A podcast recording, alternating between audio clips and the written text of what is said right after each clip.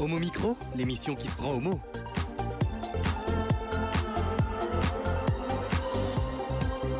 Homo Micro avec Brahim Neid Balk.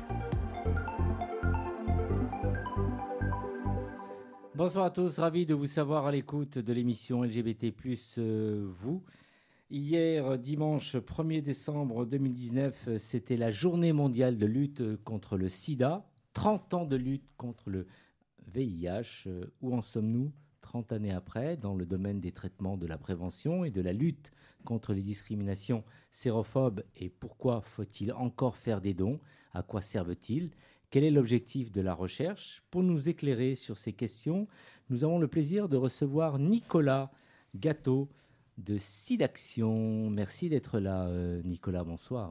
Bonsoir, merci de me recevoir. Quel est ton rôle à SIDAction, Nicolas? Mon rôle, je suis responsable des programmes de prévention auprès des gays et autres HSH, hommes ayant des relations sexuelles avec les hommes. Intéressant, et depuis maintenant deux ans. C'est ça. Merci encore une fois d'être là. Nous sommes également avec Fred Colby. Bonsoir Fred, comment Bonsoir ça va monde. Florent Manelli, bonsoir Florent. Bonsoir. Thomas Cassab, bonsoir. Bonsoir Brahim. Alors Fred, tu nous parles de quoi ce soir? Rappelle-nous le titre de ta chronique. C'est pour la deuxième fois que tu interviens au micro. Alors ce soir, je vais vous lire donc euh, mon nouveau billet de mon blog Fred Colby qui s'appelle 10 bonnes raisons de fêter mes 10 ans de VIH. Tout un programme. Ouais. Florent Manelli, pour toi, c'est? Et moi, je vais vous parler d'histoire LGBT. Je vais vous parler d'une figure qui s'appelle Larry Kramer, le fondateur d'ACT UP. Ouais.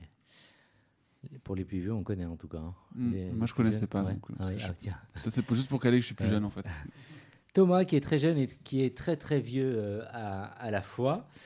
Pour euh, un mal pour un bien. Bonsoir C'était quoi Thomas. cette intro, Brahim pour que tu fasses comprendre et nous faire savoir que tu es jeune. Ah bah oui, je suis jeune, je suis éternellement jeune. Ah oui. Un mal pour un bien ce soir À c'est mal pour bien, on va mettre l'accent sur les dépistages. On va voir, ils sont nombreux, plusieurs, Ouais. on va les mettre en avant.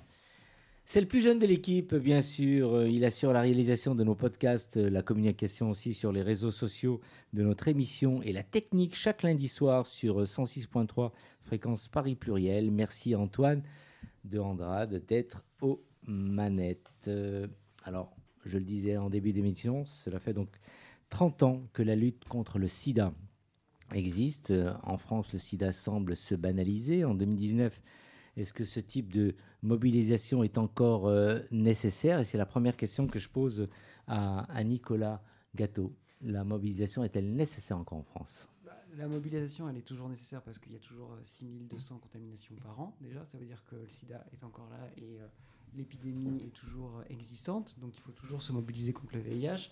Et puis, euh, justement, ce que tu disais, c'est que ça se banalise, on y pense moins, on fait moins attention, on se protège moins.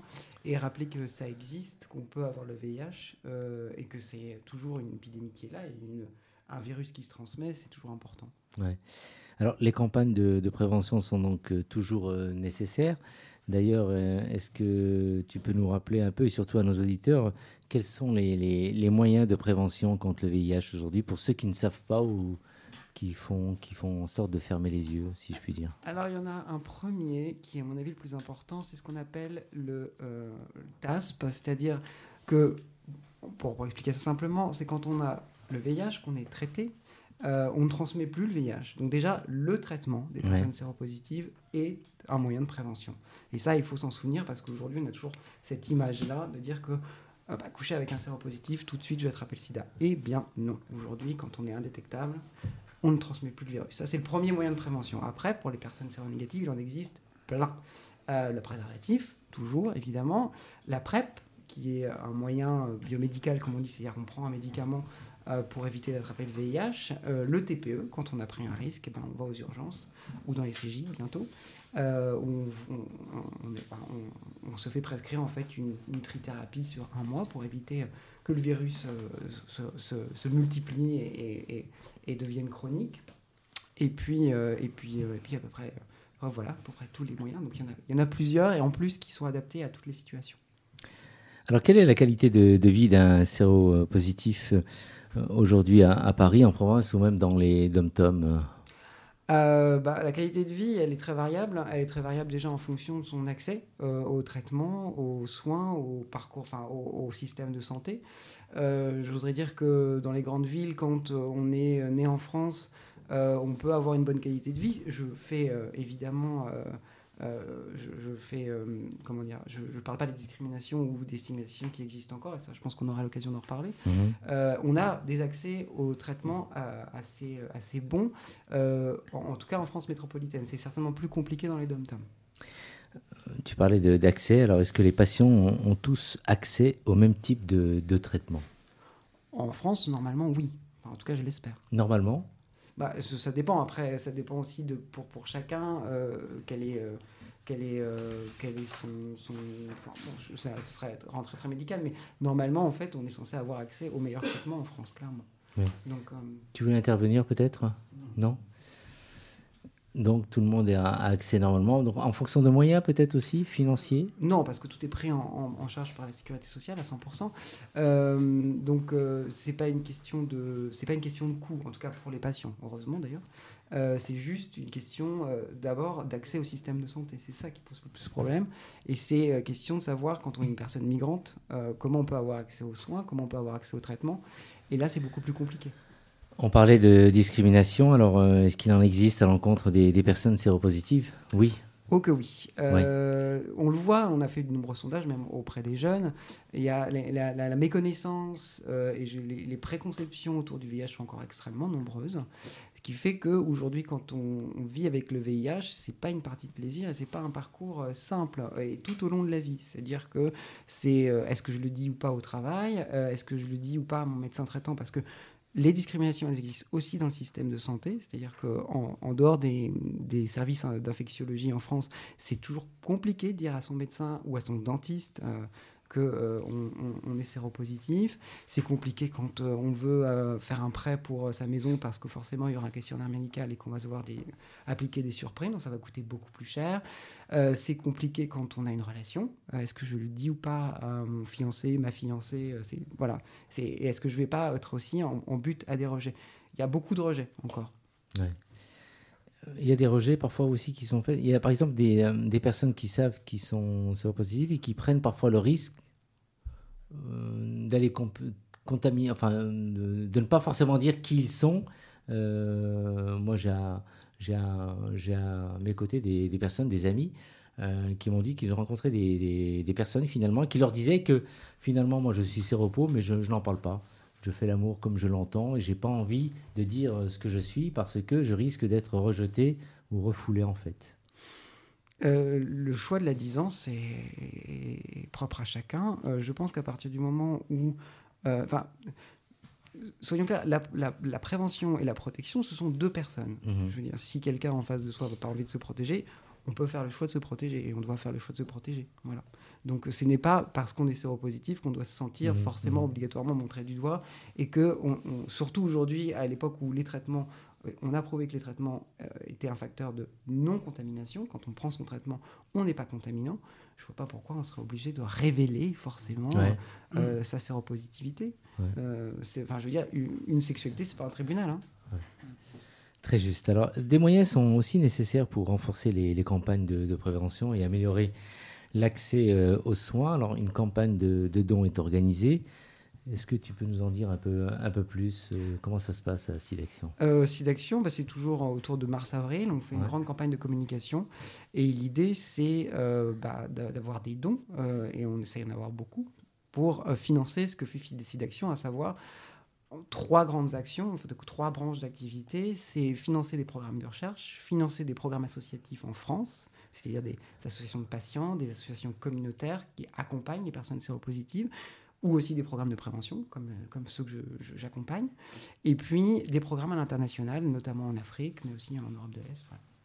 Comment ré- est redistribuer l'argent un peu en France? Est-ce que tu peux nous dire un peu euh, Euh, bah, euh, dans les statuts d'action, c'est-à-dire que tout ce qui est collecté est réparti également entre ces trois, trois. Bon, dans la pratique, c'est parfois un peu plus compliqué, mais c'est comme ça. Et l'idée, c'est qu'en gros, on a un comité associatif qui est là pour, en gros, euh, on- a un appel d'offres, les associations répondent et ensuite on sélectionne les, différents, euh, les différentes demandes sur différents programmes et on attribue en fonction de ce qui est demandé par euh, les associations chaque année. Alors, euh, la recherche, évidemment, euh, elle avance. Est-ce qu'on a espoir un jour que on, on trouvera un peu et qu'on pourra guérir euh, le sida Alors déjà, l'espoir, il faut toujours le garder, ça c'est la première chose. Euh, la deuxième chose, on avance à grands pas, mais c'est des grands pas scientifiques, donc c'est toujours très petit. On, touche à des choses qui sont extrêmement euh, scientifiques, compliquées, euh, voilà, qui demandent beaucoup d'expertise. Dire que donner une deadline dans 10 ans, on, on pourra guérir le VIH, je ne m'engagerai pas là-dessus, mais aujourd'hui, on voit que s'ouvrent énormément de voies, qu'elles soient au niveau du vaccin, qu'elles soient au niveau des immunothérapies, qu'elles soient au niveau de la thérapie génique. On voit qu'il y a énormément de choses qui s'ouvrent et qui permettent de, voilà, de, de- de laisser entrevoir euh, une guérison prochaine, mais on ne sait pas quand. Alors, vous êtes situé dans le 10e arrondissement de Paris. Est-ce qu'il existe des antennes un peu partout en France Euh, Non. Non. Enfin, euh, nous, notre, notre travail, c'est d'être bailleur, donc on accompagne des associations, nos partenaires, partout en France, en, en- dans les Outre-mer et euh, dans, à l'international, mais on n'a pas, de- comment dire, des, on n'a pas de bureau à l'étranger, Ouais, ouais. ou en France d'ailleurs. Et euh, qu'est-ce que vous pensez un peu des, des jeunes? Est-ce que vous pensez qu'ils sont sensibles la plupart du temps? Est-ce qu'ils se préservent suffisamment? Parce qu'il y a toutes ces campagnes qu'on voit un peu partout Mm. à la télévision, qu'on entend à la radio. Euh, Est-ce qu'il y a un sentiment que tu pourrais nous dire à ce niveau-là? Euh, Maintenant, je sais qu'avec la PrEP, tout ça, donc il y a des, des personnes qui se permettent de prendre des risques Mhm. en se disant finalement je suis protégé. Et euh, on voit parfois sur euh, les sites de rencontres du type Grindr, quand on voit un peu le, les gens qui ont un désir de rencontrer telle ou telle personne ou de partager du sexe à plusieurs, tout ça, quand on voit un peu les risques qu'ils se, permettent de prendre pour euh, se lancer dans des aventures sexuelles, je trouve que c'est parfois assez, assez comment dirais-je, assez dangereux.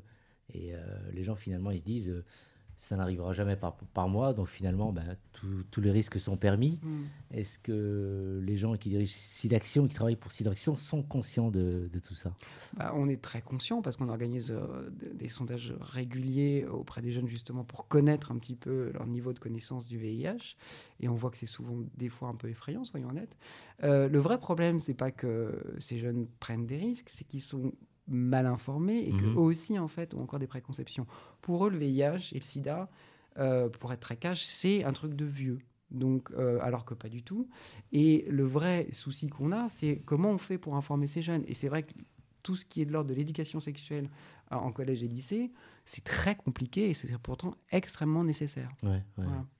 Un tour de table, parce que vous souhaitez, oui Ouais, juste revenir sur ce que tu as dit, Brahim. En fait, les gens sous PrEP euh, prennent pas de risques. En fait, les gens sous PrEP, euh, la PrEP protège du VIH et au contraire, ils sont dans un, dans un parcours de santé global sexuel. Ils sont mieux suivis que la moyenne. Parce qu'en fait, pour avoir la PrEP, tu es obligé de faire euh, un dépistage complet de toutes les Ouais. IST et VIH tous les trois mois.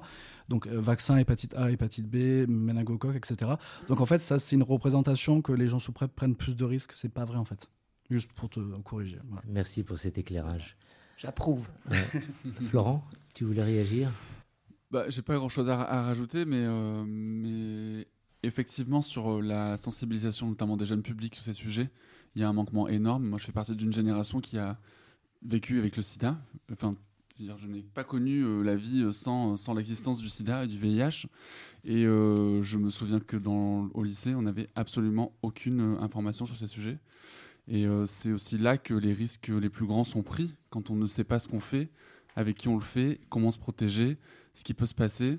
Et, euh, je crois que j'ai l'impression qu'on est très en retard en France sur ces sujets et que les, pouvoirs publics, le, ministère de l'Éducation nationale en tout cas, euh, ont des manquements là-dessus qui sont assez flagrants. On est très en retard. Euh. Sur ces sujets, oui, on est très en retard. Euh, Je pense que vraiment, il n'y a pas d'éducation sexuelle dans les lycées ou dans les collèges. Euh, et pas que pour le VIH, hein, pour toutes les IST, toutes les Mm. maladies sexuellement transmissibles. Donc, euh, c'est important de rappeler ça et de dire que ce serait bon que ça se fasse parce que je pense que ça pourrait avoir un impact positif aussi sur l'épidémie. Et notamment chez les plus jeunes qui sont parmi les plus concernés par le VIH, clairement. Thomas Là on est par, euh, par contre en avance par rapport à d'autres pays, c'est l'accessibilité au traitement et la prise en charge. Euh, tout ce qui est traitement antirétroviral sont dans la catégorie des, vi- des vignettes blanches, c'est-à-dire qu'elles sont prises en charge à 100% par la sécurité sociale. Il n'y a pas besoin d'avoir une mutuelle. On a la chance aujourd'hui en France, bon, si on a le- la malchance d'être euh, diagnostiqué, mais d'être pris en charge et de n'avoir pas de frais à débourser. Ça, c'est quand même une avancée par rapport à d'autres pays. C'est pas le cas partout dans le monde. Et voilà, il n'y a pas besoin de mutuelle avec la carte vitale, l'attestation de droit, c'est pris en charge, on n'a pas de frais à débourser. Merci pour cette information, euh, Thomas.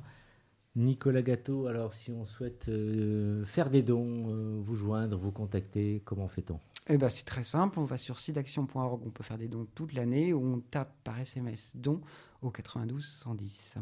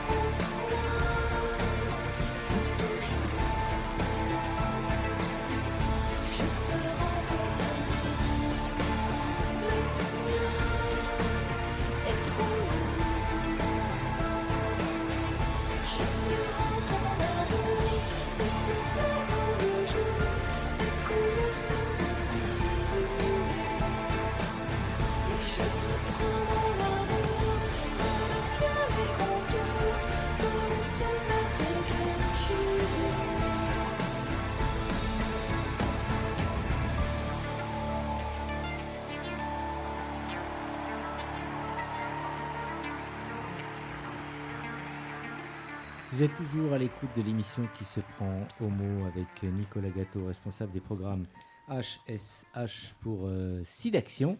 Et nous sommes aussi avec euh, Thomas Kassab et Florent Manelli, que vous écouterez en deuxième partie euh, d'émission. Mais tout de, suite- pardon, il est l'heure de retrouver euh, Fred Colby pour Séropo et Fier, qui a dix bonnes raisons de fêter euh, les 10 ans du VIH. Exactement. Alors, je vois déjà la team premier degré s'offusquer de ce titre, sans lire la suite, bien sûr. La Colby banalise le VIH. C'est criminel d'avoir un tel discours, blablabla. Bla, bla, bla.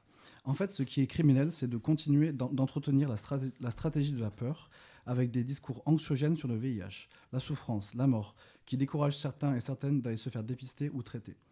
Moi, au contraire, je dis qu'aujourd'hui, en France, si on est dépisté et traité rapidement du VIH, on a une espérance de vie normale. En ce qui me concerne, et je ne parle qu'en mon nom, je vais aller au-delà en disant que je vis mieux avec le VIH qu'avant mon diagnostic. J'ai donc décidé de fêter mes 10 ans de VIH avec mon mec et mes amis. Pourquoi, me, diriez-vous Premièrement, parce que grâce à mon traitement, je ne peux pas transmettre le VIH. Ça peut paraître anodin, mais dans, la vie d'un séropos, c'est une révolution de savoir que grâce à notre traitement, le virus est contenu et qu'on ne peut pas transmettre à nos partenaires. On ne, le, répétera jamais assez, VIH plus traitement égale zéro transmission. Personnellement, je refuse le terme maladie. Pour moi, le VIH est une infection chronique contrôlée qui n'a aucune raison de passer en, stade sida. Je domine ce virus et non pas l'inverse. Deuxièmement, parce que je prends soin de, ma santé globale. Quand j'étais séronégatif, j'avais peu de, de, considé- de considération pour ma santé et peu d'infos en santé sexuelle. Depuis mon diagnostic, je n'ai jamais été aussi, bien suivi. J'ai un généraliste en ville qui est expert en VIH, un suivi en santé sexuelle au centre de santé de 190. Je suis de très près l'actualité médicale, les vaccins et les avancées thérapeutiques. Troisièmement, parce que je suis chanceux d'avoir été diagnostiqué en 2009 et non pas en 1989. Je pense souvent à celles et ceux qui sont partis ou qui survivent avec le VIH depuis les années 80-90. Ils, font partie de cette même communauté de destin. Je ne les oublie pas. Bien sûr, nous n'avons pas du tout le même vécu et je me sens privilégié d'avoir eu accès aux nouveaux traitements qui me permettent une espérance de vie normale et beaucoup moins d'effets indésirables. Quatrièmement, parce que le VIH m'a rendu militant.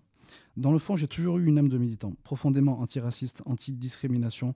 En 2002, j'avais 19 ans et j'étais étudiant à Aix-en-Provence et je manifestais contre l'arrivée de Jean-Marie Le Pen au second tour des présidentielles.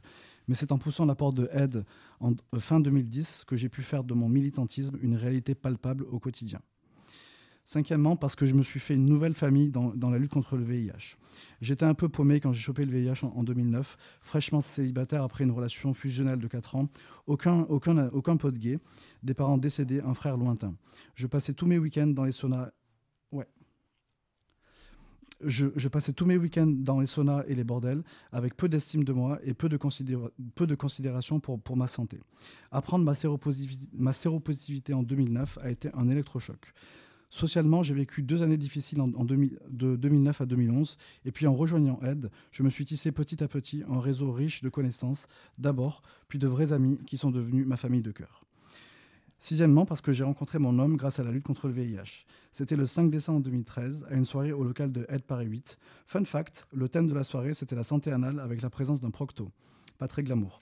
On est allé manger dans un jap après la soirée. Il pleuvait ce jour-là, mais on a fait le chemin jusqu'au métro ensemble. Nous fêterons nos six ans ensemble dans quelques jours. Il est aujourd'hui salarié d'une asso VIH, Action Traitement, et président de la région Île-de-France, Aide. Je suis très fier de lui, son parcours, ses valeurs et notre combat commun. Parce que, euh, donc, euh, septièmement, parce que je n'ai pas honte. Quand je me suis pointé avec un t-shirt séropo et fier à la marche des fiertés LGBT en 2018, certains ont pris ce message au premier degré. La sérofierté, c'est tout simplement le contraire de la honte. C'est un acte politique d'affirmation de soi. Je n'ai pas choisi d'être séropo, mais je n'ai pas à en avoir honte. J'ai choisi d'être visible et d'en parler sans baisser la tête pour toutes celles et ceux qui ne peuvent pas le faire. Huitièmement, parce que mon parcours avec le VIH a donné naissance à mon blog. Quand j'ai décidé de lancer ce blog pendant l'été 2018, j'étais loin de m'imaginer à quel point l'écriture était thérapeutique pour moi. Loin de m'imaginer aussi que j'aurais autant de retours positifs, quelques négatifs aussi, mais ça fait, partie du jeu quand on s'expose. Aujourd'hui, mon blog est décliné sur plusieurs supports, le web et les réseaux sociaux bien sûr, mais aussi une chronique mensuelle dans Agenda Q et dans euh, cette chère émission Homo Micro. Neuvièmement, euh, parce que ça, a aussi donné naissance à mon site Parcours Positif. Donc j'ai lancé Parcours Positif euh, en janvier 2019, principalement pour les personnes qui découvrent leur séropositivité. Souvent, le réflexe est de taper SIDA dans Google, et là on se retrouve avec des images an angoissantes, anxiogènes, datées, qui ne correspondent pas du tout à la réalité du VIH en France en 2019. Mon rêve serait que cet outil soit utilisé par les soignantes et les soignants et associations en cas d'annonce de séro séropositivité. Et dernièrement, peut-être bientôt un livre. La prochaine étape est l'écriture d'un livre. Au début, je trouvais ça un peu prétentieux et pompeux. À vrai dire, je n'assumais pas le mot livre, alors je disais j'ai un projet d'écriture. Aujourd'hui, je l'assume. Je le fais avant tout pour moi. C'est une écriture très spontanée, très libre, très cathartique. Quand je l'aurai fini, je le ferai relire par mon cercle, par mon cercle proche, puis je déciderai de la façon dont je veux le diffuser. Tout n'est pas rose. Depuis que j'ai lancé mon blog, je n'ai plus de nouvelles de mon frère, par exemple. Si mon livre est publié, je crains que ça n'arrange pas notre relation déjà compliquée. Malgré tout, je reste déterminé et optimiste. Écrire me fait du bien. Je sais que mes écrits font du bien à de nombreuses personnes séropositives qui sont invisibilisées et n'ont pas mon privilège d'évoluer dans une bulle parisienne, safe, composée de gens militants et bienveillants. Alors on danse? Oui. Et on va vraiment danser avec toi. Très très beau euh, message, euh, très encourageant. Thomas, euh, pour ton regard un peu de, euh, en quelque sorte, de, de médecin, tout ça, qu'est-ce que tu peux dire avec tout ce que tu viens d'entendre? Déjà, le point important, c'est de, ne pas- de ne pas en avoir honte.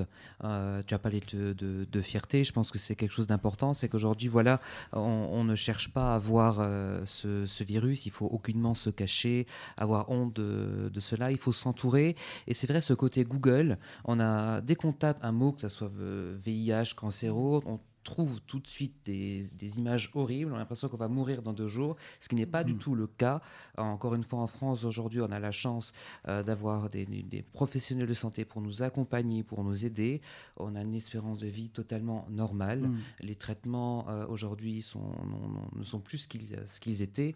On en- Ouais. À l'aube de 2020, c'est plus du tout comme dans les années 80. Il y a beaucoup moins d'effets secondaires.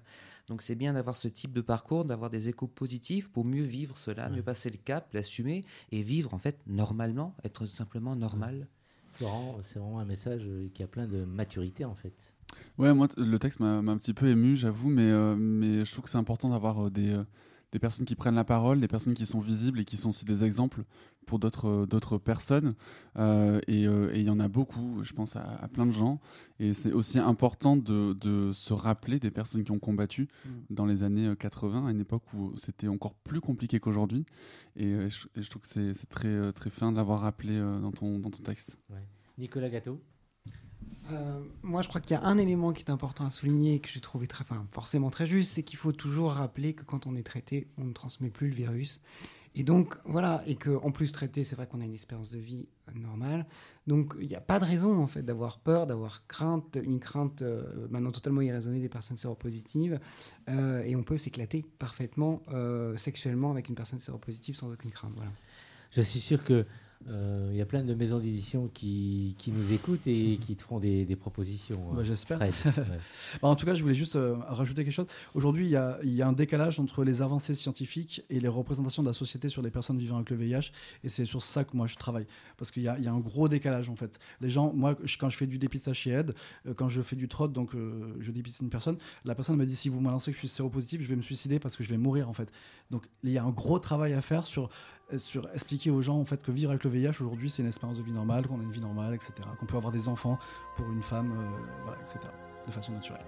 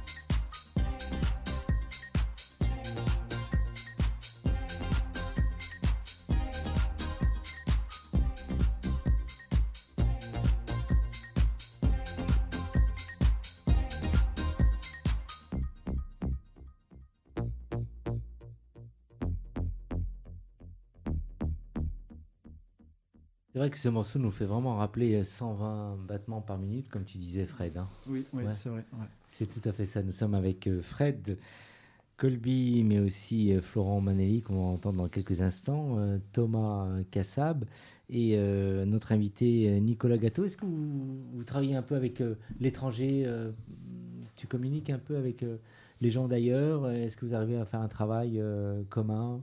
Alors, en dehors de nos frontières là où je travaille, enfin c'est euh, la partie de d'action dans laquelle je travaille, non, parce que je m'occupe des programmes. France, en France, mais tout le service international, euh, évidemment, euh, travaille avec des, tisse des partenariats euh, dans le monde entier, euh, et notamment dans, dans les endroits où l'épidémie est la plus, euh, est la plus euh, dynamique, la plus violente. Quoi. Ouais. On va maintenant tendre l'oreille pour euh, écouter Florent Manelli, Histoire LGBT+. Merci Brahim pour cette transition. Euh, In Love and Anger, le titre de ce documentaire diffusé sur HBO en 2015 et qui revient sur la vie de la personne dont je vais vous parler ce soir, résume bien le parcours de cet activiste chez qui la colère et l'amour ne cesseront de guider les combats et les œuvres. Au lendemain de la journée mondiale de lutte contre le VIH-Sida, je voulais revenir sur la vie d'une personnalité marquante de ce combat, Larry Kramer. Écrivain, scénariste, producteur aux multiples récompenses, il est aussi le fondateur du Gay Men's Health Crisis en 1981, aussi appelé le GMHC, une organisation de lutte contre le VIH et d'accompagnement des personnes atteintes du virus, mais surtout le fondateur d'ACT UP, que beaucoup de personnes connaissent évidemment, qui a été créé en 87 pour la branche américaine. Larry Kramer est célèbre pour avoir publié de nombreux livres et pièces de théâtre aux États-Unis sur le sida et l'histoire de la communauté gay, à une époque où peu de personnes se risquaient à traiter ces sujets. Dans un de ses livres, intitulé Fagots, sorti en 78, qui peut être traduit en français par Tapette, il dépeint la sexualité des gays dans les années 70 et questionne sur la place qu'elle occupe dans une communauté alors en pleine révolution sexuelle et politique. Alors, et comment ce, ce livre a été accueilli lors de sa sortie, Florent? Bah, comme tu peux t'en douter, pas très bien, Brahim. Ce livre a été controversé dès sa sortie et il a été retiré des ventes de nombreuses librairies avant d'y réapparaître dix ans plus tard, l'arrivée du sida ayant changé les perceptions du public sur, euh, sur ce livre. Il écrit aussi la pièce The Normal Hurt, une autobiographie qui revient sur euh, les débuts de l'épidémie de sida, jouée euh, pour la première fois en 85 et adaptée sur les écrans en 2014 par euh, Ryan Murphy, qu'on connaît pas mal pour une tonne de séries très queer-friendly, avec un casting hollywoodien 5 étoiles, Julia Roberts, Mark Ruffalo, Matt Bomer et Jim Parsons. C'est un film que je vous conseille qui est, vraiment bouleversant. Dernière question, alors, qui est ce Larry Kramer Est-ce qu'il est connu en France? Il n'est pas vraiment connu en France et, euh, euh, et je le regrette, mais il a pourtant été un des principaux leaders d'action qui ont permis de grandes victoires médicales sur le sida. Tout en alertant et pointant du doigt les bureaucraties et politiques inertes face aux contaminations dans les années 80, il a permis, avec ACT UP, des avancées considérables sur les soins, l'accélération des procédures ou les tests des médicaments. Militant souvent qualifié de radical, lui-même atteint du VIH, son tempérament vif et sa verve ont permis de médiatiser ses actions opérées au nom d'ACT ou du GMHC. Et il suffit d'ailleurs de regarder euh, ses interventions télévisées, on peut en trouver facilement sur Internet, pour se rendre compte de ses qualités oratoires. Pour Didier Lestrade, un des fondateurs euh, d'ACT Paris et du magazine Mhm. Têtu, je cite, Toute sa vie, il n'a reculé devant rien, malgré l'impopularité de ses propos. En personnifiant l'aile dure du mouvement associatif, il a changé l'esprit de milliers de personnes qui ont essaimé à travers les États-Unis et le monde. Plus de 30 ans après la création d'ACT UP, Larry Kramer reste une figure majeure des luttes LGBT. À plus de 80 ans, il a été témoin et acteur de toutes les évolutions de la communauté gay des dernières décennies. Malgré une déperdition de la mémoire LGBT+, qu'il regrette, il a accepté le tournage d'un documentaire sur sa vie pour rappeler à la communauté une partie de son histoire et faire comprendre que beaucoup de changements peuvent être obtenus par l'action et le militantisme. Vous connaissiez autour de cette table Merci, euh, Florent. Fred Ouais. Bah, moi, je connaissais, mais pas en, en détail, en fait, donc c'était super intéressant. Merci. Et ce que je trouve intéressant aussi dans ce que tu as dit, Florent, c'est c'est, euh, ce, ce besoin aussi de mémoire LGBT, d'archives LGBT. Euh, à Paris, on se bat avec, euh, con- enfin, contre la mairie de Paris depuis des années pour avoir un centre d'archives LGBT digne de ce nom. Il y a quelques jours, ils ont inauguré une plaque euh, en hommage à Claus Vé- Oui, qui était l'an- l'ancien présidente de Act Paris. Et voilà, il y a, un vrai besoin et un vrai manque euh, aujourd'hui d'archives LGBT parce que tout ça, des- ça fait partie de notre histoire commune, cette communauté de, de destin dont je parlais avant. Et c'est hyper important en fait d'avoir ça. Nicolas, j'imagine que Euh, moi, je connaissais, alors pas forcément en détail, mais euh, pour moi, c'est un symbole du, rééquilibrage entre le pouvoir des experts, des médecins, euh, des gens qui savent, et, celui des patients. S'affirmer comme patient, s'affirmer comme séropositif, avoir pesé dans son destin, être capable d'affronter bah, justement toute cette expertise pour pouvoir s'imposer, c'est extrêmement important. Et je pense que c'est une leçon extrêmement importante.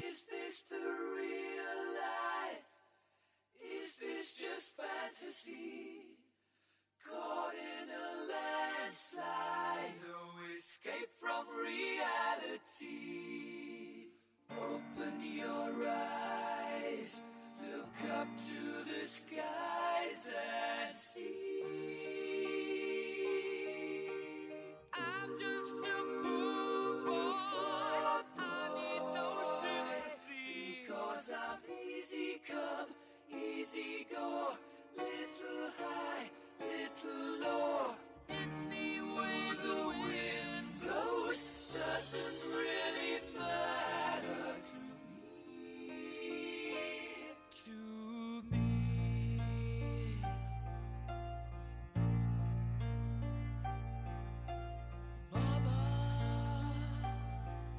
Just killed a man,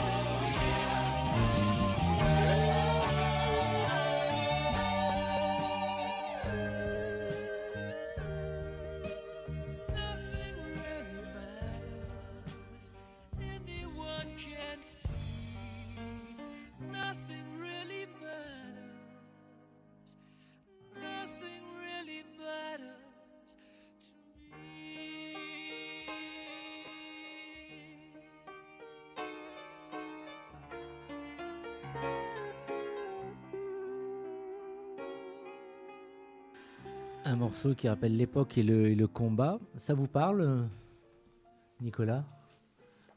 Nicolas est jeune. Euh, bah, for- le combat, en tout cas le, le combat autour du VIH, euh, oui, forcément, ça me parle parce que ce que tu disais tout à l'heure, c'est que euh, je suis né avec le VIH, c'est-à-dire que ça a été toujours une épée de Damoclès sur ma propre sexualité. Donc c'est quelque chose qui me touche au cœur, forcément. Ouais. Thomas, un pour, euh, pour un bien. On poursuit et on termine cette émission euh, avec toi. Alors pourquoi continuer à faire une journée spéciale? On pourrait par exemple penser que l'on parle toute l'année du VIH et du sida. Oui, on pourrait, on pourrait le penser, mais cette journée est plus que nécessaire, Brahim, car on n'en parle jamais assez, surtout face aux, aux dépistages qui sont un peu en berne. Par exemple, au moment où je vous parle, ce sont plus de 20 000 Français qui ignorent leur séropositivité. Ce sont autant de personnes susceptibles de transmettre le virus sans même le savoir. Il devient donc plus qu'urgent de promouvoir des campagnes de dépistage, de sensibilisation et de prévention. Certes, comparativement, il y a deux ans, on a enregistré une baisse d'un peu plus de 5% des nouveaux cas de diagnostic de séropositivité au VIH, preuve que les nouveaux moyens mis à disposition, comme la, PrEP par exemple, le TASP, on en a parlé, peuvent apporter une réponse efficace face à l'épidémie du VIH. Et la deuxième chose, c'est qu'il faut aller plus loin et ne pas se leurrer face au, au vrai problème du VIH, car à force de voir un peu des séries sur Netflix dans lesquelles l'homosexualité et le VIH sont super bien vécus, on aurait tendance à oublier que les, les- les- les problèmes de la vraie vie, selon de, de récentes études, et encore on en parlait ce soir, l'évocation même de la maladie reste encore tabou. Beaucoup de personnes vivant avec le VIH mentent, ont peur de- d'en parler à leur entourage professionnel, familial, et euh, arrivent à cacher des rendez-vous médicaux, à cacher leur traitement. Première étape, euh, Thomas, euh, il faut simplifier et améliorer le dépistage euh, qui est le, parent pauvre. dépistage en force, oui, Yes Brahim, nos objectifs, et j'ai dit non car nous sommes vraiment tous concernés, nos objectifs sont loin d'être atteints, loin, loin de là. Déjà en France, l'épidémie ne baisse pas vraiment, hein, chez nous, ensuite chez les femmes et hommes nés à l'étranger, les contaminations ne baissent pas non plus, en particulier en Afrique subsaharienne. Au-delà du manque de données statistiques, si l'on parle vraiment pratico-pratique, il faudrait simplifier grandement l'accessibilité aux différentes façons de se faire dépister. Ce n'est qu'en multipliant les tests et facilitant leur accessibilité qu'on pourra tendre vers un dépistage un peu plus massif et permettre de révéler une séropositivité. Que cela soit les tests sanguins classiques en labo, les tests d'orientation rapide, les TROD, proposés par des associations et que l'on achète en pharmacie. Il demeure euh, également des, freins psychologiques au dépistage, euh, Thomas. Oui, quand on pense aux, aux autotests, on s'imagine le faire tout seul, chez soi, sans l'aide de personne, et devoir affronter, le cas échéant, si le mal arrive, un résultat positif. On pourrait l'oublier, mais les, pharmaciens sont aussi à vos côtés. Les trottes peuvent être délivrés en pharmacie. Et à chaque délivrance, on propose euh, à l'accompagné de se faire aider pour la réalisation du TROD. Évidemment, cela ne se fait pas au comptoir devant tout le monde comme ça, mais dans une pièce à part, dédiée, confidentielle. Et à titre personnel, c'est quelque chose que je, je fais, que je propose plusieurs fois par semaine. Donc n'hésitez pas. Vous pouvez également le demander à votre pharmacien d'officine. Thomas, un mot sur les, tests en laboratoire? Effectuer sa sérologie dans un laboratoire d'analyse médicale est tout à fait possible et depuis cet été, on peut s'y rendre sans ordonnance et sans rendez-vous. C'est une opportunité incroyable de pouvoir, sans rendez-vous, sans frais, réaliser un test VIH dans tous les laboratoires de la capitale. Et euh, il suffit de s'y rendre, avec sa carte vitale ou son attestation de droit et on pourra procéder à un test sanguin identique à celui qu'aurait pu vous prescrire un médecin. Le résultat sera tout aussi rapide, tout aussi fiable. On peut même demander à l'accueil sans problème de, à réaliser ce test de, euh, de manière anonyme. C'est tout à fait possible, euh, bien que l'on utilise la carte vitale. Et c'est important de se faire dépister, même si l'on se sent euh, en bonne santé, n'est-ce pas? Et oui, il faut le répéter, nullement besoin de se sentir malade hein, ou en phase de primo-infection pour, avoir, euh, pour ressentir le besoin de se faire dépister. Pour rappel, la primo-infection apparaît entre 15 et 30 jours après un contact avec le VIH. Sa durée et l'importance des symptômes conditionnent le diagnostic. Et les symptômes les plus fréquemment rapportés sont une fièvre élevée, des courbatures, de la fatigue, des ganglions qui gonflent, surtout au niveau de la nuque par exemple. Mais là où le bas blesse, c'est que la primo-infection n'est symptomatique que dans 30 à 70% des cas. Donc, dans 30 à 70% des cas restants, après une prise de risque, bah, il ne se passe rien.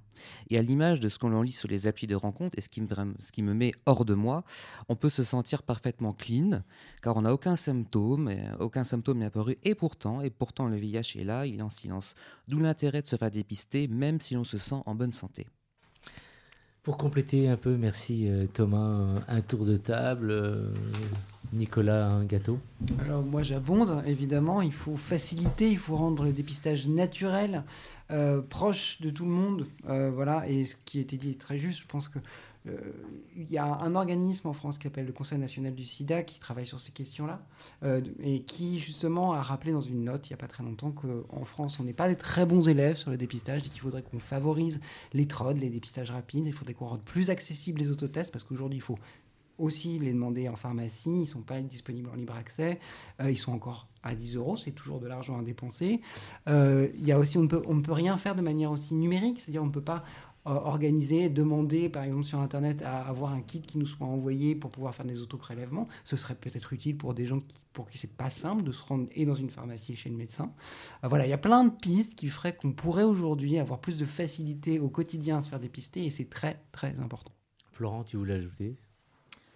Euh, non, moi je trouve que la chronique elle était, elle était hyper intéressante, effectivement. euh, je, je voulais dire quelque chose, mais j'ai oublié. Moi, j'ai eu un, j'ai un Non. petit trou. Fred, avant Ouais, de te euh, bah, oui, oui, c'était super intéressant. Je rajouterais juste que dépistage, c'est tous les trois mois chez les multipartenaires. Voilà, si vous avez plusieurs partenaires, que vous soyez un homme ou une Tous femme, les trois mois tous les Ouais. trois mois. Ouais. Ouais, ouais. Le savoir, c'est le pouvoir, et c'est c'est hyper important de connaître Ouais. son, son statut sérologique. Une question, oui, alors Florent. J'ai trouvé ce que je voulais Ouais. dire. Euh, tu parlais des applis de rencontre et je pense que ça. Et Fred, tu parlais de sérophobie. Enfin, je sais plus qui parlait de sérophobie tout à l'heure. Les applications de rencontre sont des nids à sérophobie et je crois Ah que c'est important Ah de ouais, le dire. C'est important de. C'est extrêmement violent et, euh, et je crois que c'est important de se rendre compte que je trouve que certaines applications sont plus des endroits très safe et j'ai bon, bon nombre d'amis qui les suppriment sur les questions liées effe- effectivement à la sérophobie, au racisme, etc. Et je trouve qu'il y a des applis comme racisme, par exemple ouais. par exemple Grinder sont devenus des endroits franchement nauséabonds. Donc, euh, donc voilà, je trouve que c'est important aussi de pouvoir parler de, des différents endroits où se situe euh, la sérophobie euh, pour le cas de- du sujet de ce soir en tout cas. Thomas, Il y a quelque- y a chose qui est nauséabond, qui me met, qui me hors de moi, c'est l'expression est-ce que tu es clean Oui. Euh, dans, la- dans le langage populaire, est-ce que tu es clean Ça veut dire est-ce que tu n'as pas le VIH Clean en anglais, ça veut dire propre. Donc ça sous-entendrait qu'une personne séropositive n'est pas clean ou n'est pas propre. Mhm, Or, mhm, un séropositif n'est pas une personne sale. Donc ça me met hors de moi qu'aujourd'hui les jeunes et moins jeunes on continue à utiliser ce terme de clean qui doit absolument être banni euh, Et qui prennent eux-mêmes parfois même. euh, Ah, il y a marqué blanc, clean. Est-ce que Ouais, tu es ouais. clean C'est quelque chose qui devrait être banni. Ouais, effectivement. Ou même, euh, comme on parle un peu de, de, de, de Grindr et toutes ces applications-là, ou même de- beaucoup de racisme du type euh, plan entre blacks, entre beurre, euh, entre asiates, ou entre. voilà. Et, Ouais, et méchanceté puis très cash dessus. Ouais, et puis c'est hyper assumé quoi. Je veux dire, les, mecs se cachent pas sur les applis pour, pour balancer ces, ces- ces saletés. Ouais, ouais. Et, euh, et je pense que c'est aussi par la sensibilisation, par l'éducation sexuelle, par tous ces sujets et, et- et ces prises de parole comme on le fait ce soir aussi, par exemple, Mhm, que euh, les mentalités peuvent évoluer et changer. Mais, euh, mais les applis, je trouve, euh, et c'est peut-être encore plus violent quand c'est des gens de notre communauté Effectivement. euh, qui nous renvoient, effectivement. qui renvoient ça à la gueule des gens. Ouais. Mais même au sein même de notre communauté, il y a énormément de sérophobie, de racisme ou autre. Même au Mm. sein même de notre, euh, dans nos sous-communautés, il y a beaucoup de racisme entre nous, de, de- Mm. de transphobie. De, il, y a, il y a énormément de choses horribles Ouais. Mm. qu'on entend au sein même de notre propre communauté, alors qu'on est censé quand même euh, s'entraider, se, se- se- être une famille. Des fois, c'est vraiment pas du tout le cas. On s'entretue des fois plus qu'on ne s'entraide. Il faut beaucoup de travail, des fois, encore dans ce domaine. Fred Ouais, juste pour finir sur les applis, moi je suis complètement d'accord avec vous. Et euh, ce qui, ce, qui, ce qui est grave aussi, c'est que les applis sont en train de tuer nos lieux de convivialité. Donc moi je dis désinstaller Grinder, euh, Scruff et compagnie et ressortez dans les saunas, les bars, les bordels, Ouais. parce qu'ils sont en train de mourir et c'est des Ouais. lieux où on fait de belles rencontres voilà, Mm. humaines. Et on n'est Ouais. pas derrière un écran en train de bloquer quelqu'un ou l'insulter. Voilà. Je connais plein d'amis qui fréquentent des bars et des. Mais je donnerai pas de, pas de nom. Mais- Tu peux dire que c'est hyper- toi, Brahim, hyper- il n'y a pas c'est honte, hyper hein. important, c'est Tu peux hyper assumer, tu peux dire que c'est toi, Brahim, il n'y a pas de problème. hein. Oh, il y avait longtemps, mais je vais m'y remettre maintenant que Fred m'a proposé et m'a conseillé, en fait. Pour finir. euh, ah Bah, après l'émission, allez chiche. ouais. Après l'émission. Tiens, un jour, on fera une émission en direct dans un sauna, d'ailleurs. Je vais Mais c'est hyper important de conserver les lieux de Voilà. socialisation gay. hein. Ouais. C'est hyper important. Il y a une très bonne expo, applis. il y a une très bonne expo au point éphémère en ce moment sur les, les toilettes, Ouais. les tasses, Ouais. les pissotières, Ah avec des vraies pissotières sur place, des lieux de sociabilisation gays qui ont complètement été euh, enlevés euh, par la mairie de Paris pour diverses raisons, euh, pas toujours très claires, mais qui montrent à quel point ces lieux sont importants dans les constructions de vie gay et comment elles se comprennent aussi dans un contexte historique. Un jour, il faudrait qu'on fasse une émission autour de tout ce qui concerne la communication des jeunes, justement sur Grinder. Je veux dire, en dehors de, de, de- de tapoter donc sur son téléphone, je veux dire, euh, le côté humain, ça n'existe plus en fait. On va plus parler en direct avec l'autre. Tout se fait euh, zapping. En gros, on a une photo qui s'affiche, le mec nous plaît pas, on zappe. Mais déjà, les applis sont pas humaines. Les applis sont là pour apporter de l'argent à ceux qui ont créé des applis. Ouais, ouais. Donc ça n'a pas pour, ba- pour, pour but une vocation humaine. Ça a juste pour but de Ouais. rapporter de l'argent euh, à la société qui a édité le, le- le- l'application. Le message est compris, n'allez plus sur les applications. Nicolas? Bah, sur les applications, juste, j'ajoute en plus, ce qui est très, très problématique, je pense que ça peut être un vecteur de, de- de transmission parce qu'en fait, euh, on tapote, on va chez quelqu'un, euh, il n'y a pas le temps de négociation, il n'y Ouais, a pas de temps de dialogue, il n'y a pas de temps de discours euh, où on peut négocier une sexualité. Voilà. Et là, en fait, tout se fait très rapidement, euh, assez furtivement, et donc c'est quand même beaucoup plus compliqué de se protéger dans ces cas-là. Ouais. Est-ce que tu crois qu'on reviendra au, au vieux temps euh, Rencontre de personnes dans la rue, euh, dans le marais, dans un bar euh, Est-ce que tu penses que les jeunes vont finalement être à l'écoute de tout ce qu'on vient de dire euh, ce soir?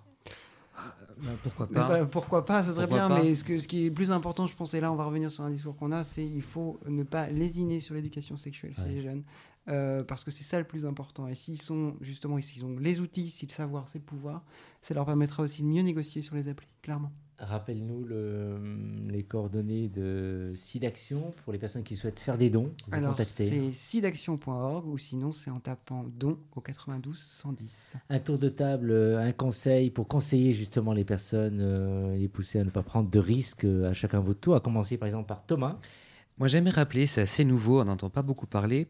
Aujourd'hui, on peut se faire prescrire par son médecin généraliste des préservatifs remboursés. Il n'existait qu'une seule taille au début, maintenant il y a différentes tailles qui existent. Donc avec sa carte vitale, sa carte mutuelle, on peut se faire faire une ordonnance renouvelable sur un an euh, de préservatifs remboursés. Donc c'est pris en charge euh, et euh, je trouve que c'est important de le dire car on n'en on n'en parle pas assez. Il en, a- il en existe de très très grandes tailles pour moi. Tout Non. à fait, du sur-mesure Brahim. Oui. J'ai vu tes yeux briller quand tu as appris qu'il y avait Non, plusieurs tailles. ouais. C'est vrai, mais c'était en fait un point au départ, il n'y avait qu'une seule taille du simili, c'est un Oui. facteur limitant. Ouais, ouais. C'est vrai qu'il n'y a pas autant le choix que dans les préservatifs non remboursés. Aujourd'hui, c'est le cas. Il y a un peu moins de choix que dans le, dans le rayon classique, mais aujourd'hui, il y a plus de choix et c'est remboursé. Donc, allez-y. Peu importe la taille pour moi en tout cas. Florent, un conseil? Un conseil, euh, je sais pas si j'ai- des conseils à donner, mais en tout cas, euh, militer, faire des Ouais. dons à des assos. J'ai fait un don aussi d'action hier, justement. Ça fonctionne très bien, le site fonctionne très bien. Euh, et, euh, et ouais, militer, marcher avec ACT UP, comme ça a été fait hier par exemple, avec différentes associations, les soutenir, porter des messages et s'informer. La meilleure façon de pouvoir parler de ces sujets et être au clair aussi avec ces questions, c'est de s'informer. Il y a énormément de ressources qui existent, des blogs, des sites web, des sites associatifs, Ouais. des contenus. Donc informez-vous. Fred, un conseil Ouais, bah, juste vite fait parler de la prévention diversifiée. Aujourd'hui, on a tous les outils nécessaires à mettre fin à l'épidémie, que ce soit capote et ou PrEP et ou TASP. Et euh, en fait, voilà, il faut juste euh, choisir l'outil qui correspond le plus à sa vie, à ses pratiques. Et euh, une fois qu'on l'a choisi, après, on est tranquille.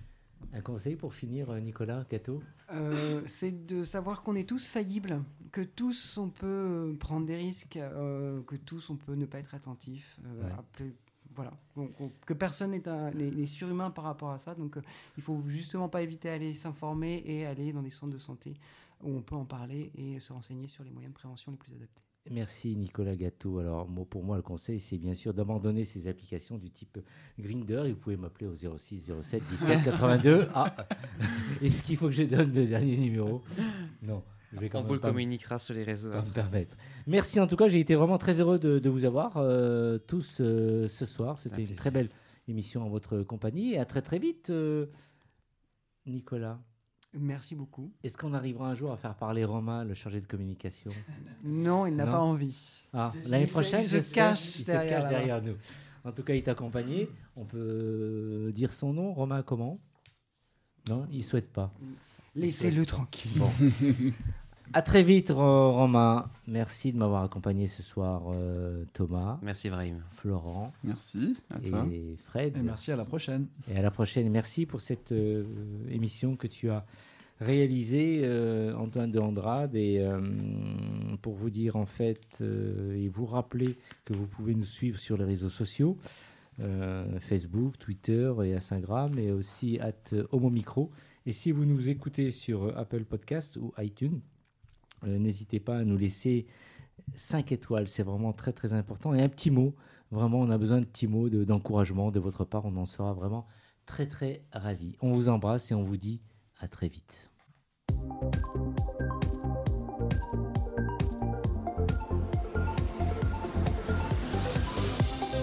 Homo Micro, l'émission qui se prend au.